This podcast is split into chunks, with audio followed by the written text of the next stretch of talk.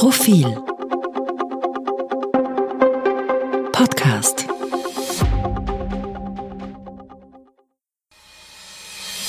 Bevor es losgeht, hören Sie noch einen entgeltlichen Hinweis. Diese Folge wird unterstützt von der Raiffeisenbank International. Das Thema Nachhaltigkeit ist ja in aller Munde.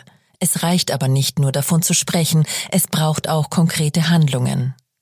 Die Raiffeisenbank International ist als erste österreichische Bank offizieller Unterzeichner der UN Principles for Responsible Banking, einem einheitlichen Rahmenwerk für ein nachhaltiges Bankwesen.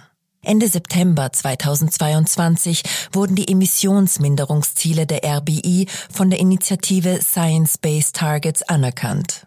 Diese stimmen mit den zur Erreichung der Ziele des Pariser Abkommens erforderlichen Werten überein. Die Raiffeisenbank International ist also der verlässliche Partner, wenn es um eine erfolgreiche Transformation geht. Mit einer Vielzahl an nachhaltigen Finanzierungsprodukten und umfassendem Expertenwissen ist die RBI euer starker Partner auf dem Weg in eine nachhaltige Zukunft.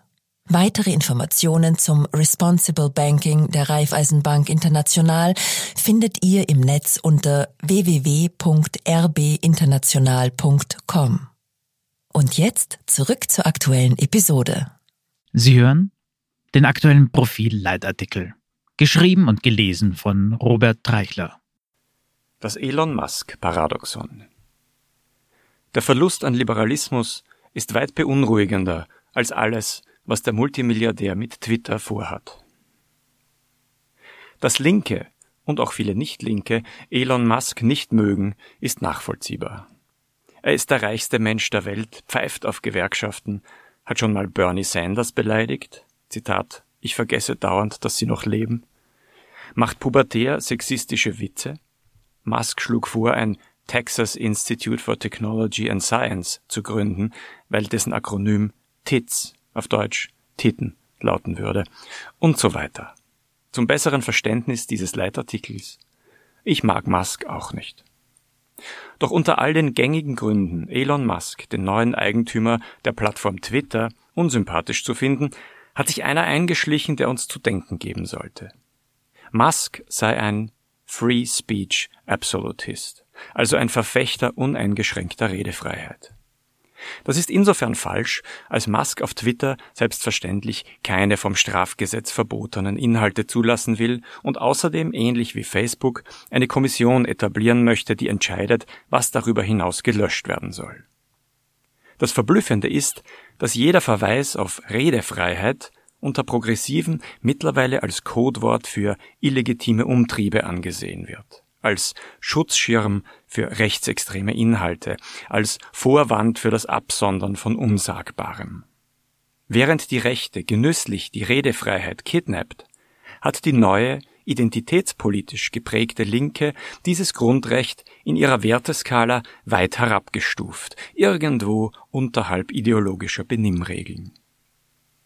Die wichtigste nichtstaatliche Institution in den USA, die sich unter anderem für Redefreiheit einsetzt, ist die 1920 gegründete American Civil Liberties Union ACLU, die amerikanische Bürgerrechtsunion.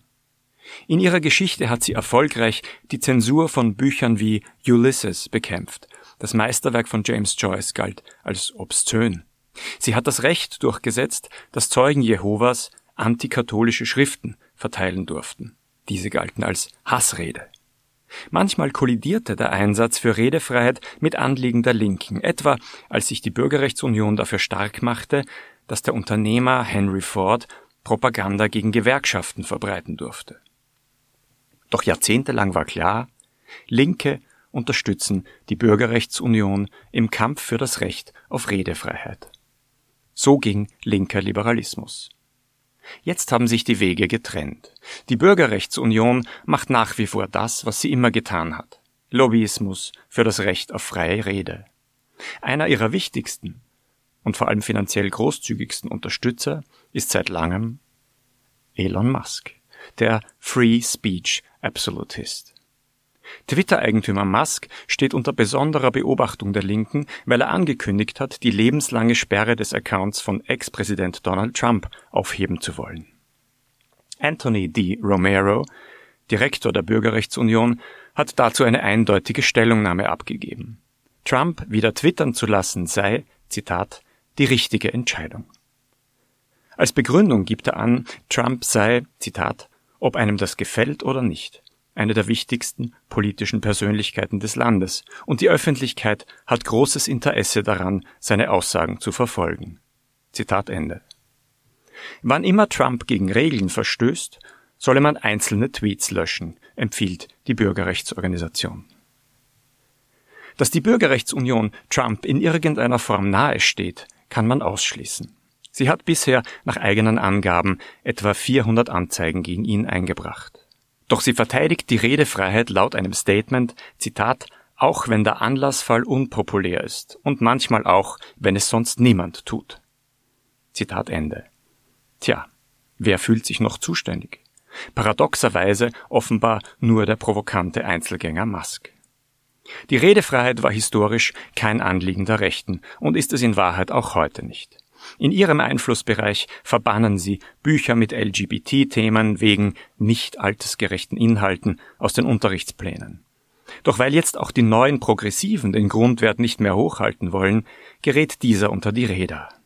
Woke Linke wollen Literaturklassiker wie den antirassistischen Roman Wer die Nachtigall stört von Harper Lee wegen des Vorkommens des N-Wortes aus Schulen verbannen. Weil sich der britische TV-Moderator Piers Morgan spöttisch als transsexueller Pinguin definiert und verkleidet hat, verlangen Transaktivisten, dass sein Twitter-Account gesperrt wird. Und nehmen die Tatsache, dass dies nicht passiert, als Beweis dafür, dass Transphobie nicht ausreichend geahndet würde. Zurück bleibt eine Gesellschaft, die in den Worten der New York Times entpluralisiert ist, in der die eine Seite nichts mehr von der anderen hören will und in der niemand mehr sieht, dass es einen Wert an sich darstellt, Äußerungen zuzulassen, auch wenn diese als beleidigend, schädlich oder verachtenswert empfunden werden, solange sie nicht das Strafrecht verletzen. Die Rechte stand nie dafür ein, die neue Linke nun auch nicht mehr.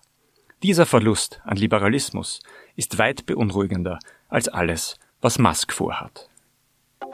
PS in guter pluralistischer Profiltradition empfehle ich Ihnen den Kommentar meiner Kollegin Ingrid Brodnik zum selben Thema, aber mit gänzlich anderen Schlüssen. In dieser Profilausgabe.